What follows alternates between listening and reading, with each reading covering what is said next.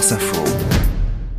Depuis le début de la guerre entre Israël et le Hamas dans la bande de Gaza, le territoire palestinien est isolé, fermé au reste du monde. Les journalistes étrangers n'y ont pas accès. Alors, dans ces conditions, comment documenter ce qui s'y passe? Étienne Monin avec nous. Bonjour Étienne. Bonjour. Ancien correspondant de France Info à Jérusalem, grand reporter euh, à France Info. C'est vous qui répondez aujourd'hui aux questions des élèves du collège Pierre Blanqui de Villeneuve-de-Marsan dans les Landes. Et d'abord à Léa. Combien de journalistes exercent là-bas? Alors on est sur une euh, plusieurs dizaines de journalistes. Euh, finalement, euh, il y en a, il y en a pas mal.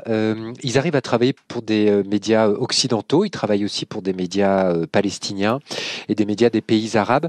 Ce qui fait que bah, vous pouvez voir des reportages de ces journalistes sur la chaîne Al Jazeera, qui est une chaîne qatari, mais aussi sur la BBC.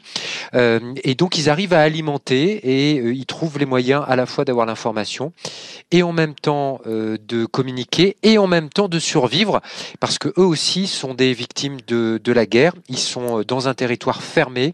Il y a des bombardements, euh, il y a des combats, et c'est une profession euh, extrême, on va dire, qui, qui, qui est menée par eux, et ils peuvent pas sortir. Ils sont coincés dans ce contexte. Léa encore. Quels moyens pour communiquer avec les journalistes locaux? Y a-t-il accès au téléphone, à Internet?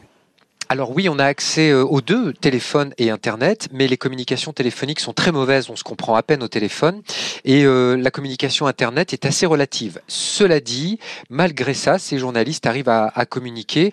On peut imaginer que certains d'entre eux ont des moyens peut-être un peu plus euh, sophistiqués pour communiquer, peut-être des liaisons satellites qui sont moins aléatoires, mais globalement, soit par WhatsApp, on arrive à faire passer des images et, et du texte, soit avec des liaisons Internet sur place, on peut arriver à communiquer, ce qui fait que, euh, par exemple, les journalistes de Al Jazeera, qui sont ceux qui euh, envoient le plus de reportages, qui font le, plus de commentaires en direct, eh peuvent faire des stand-up. Ils sont devant, un, par exemple, un hôpital et ils communiquent avec les journalistes dans, les rédactions euh, en direct pour passer les informations. Et pour nous raconter ce qui se passe, effectivement, France Info et vous, Étienne, joignez des journalistes sur place, mais pas uniquement hein, des journalistes.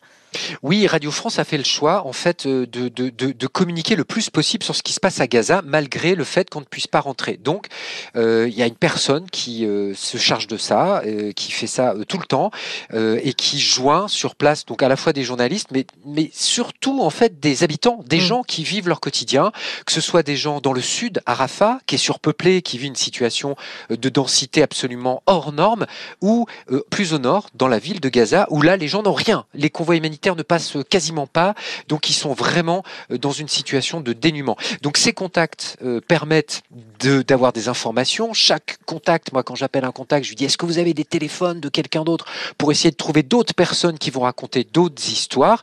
Et pour les joindre, eh bien on passe euh, principalement par WhatsApp.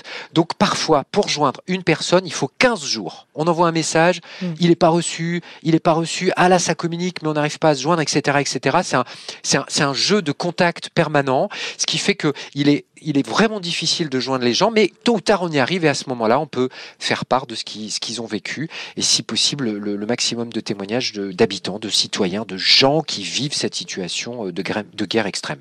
Nathan, qu'est-ce que tu veux savoir? Les journalistes gazaouis sont-ils en danger? Oui, ils sont en danger de mort. 81 euh, journalistes ont été tués euh, d'après le dernier bilan communiqué par Reporters sans frontières. Euh, donc 18 étaient dans l'exercice de leur fonction, c'est-à-dire qu'ils étaient en train de tourner, de filmer, de documenter, et ils ont été pris pour cible. Soit il y, a eu des, situations de bombardement dans des habitations, soit il y a eu des situations de tirs sur des voitures.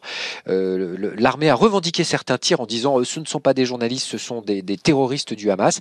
Et puis parfois il n'y a pas eu de communication euh, c'est comme ça, c'est ça. Euh, ils ont été pris euh, dans, un bombardement et 81 journalistes, c'est mm. beaucoup. Donc les journalistes palestiniens payent le prix de cette guerre. Vous évoquiez Reporters sans frontières, RSF, qui vient d'ailleurs de déposer une deuxième plainte auprès de la Cour pénale internationale et qui demande une enquête. Merci beaucoup. Étienne Monin, grand reporter à France Info, dans France Info Junior aujourd'hui.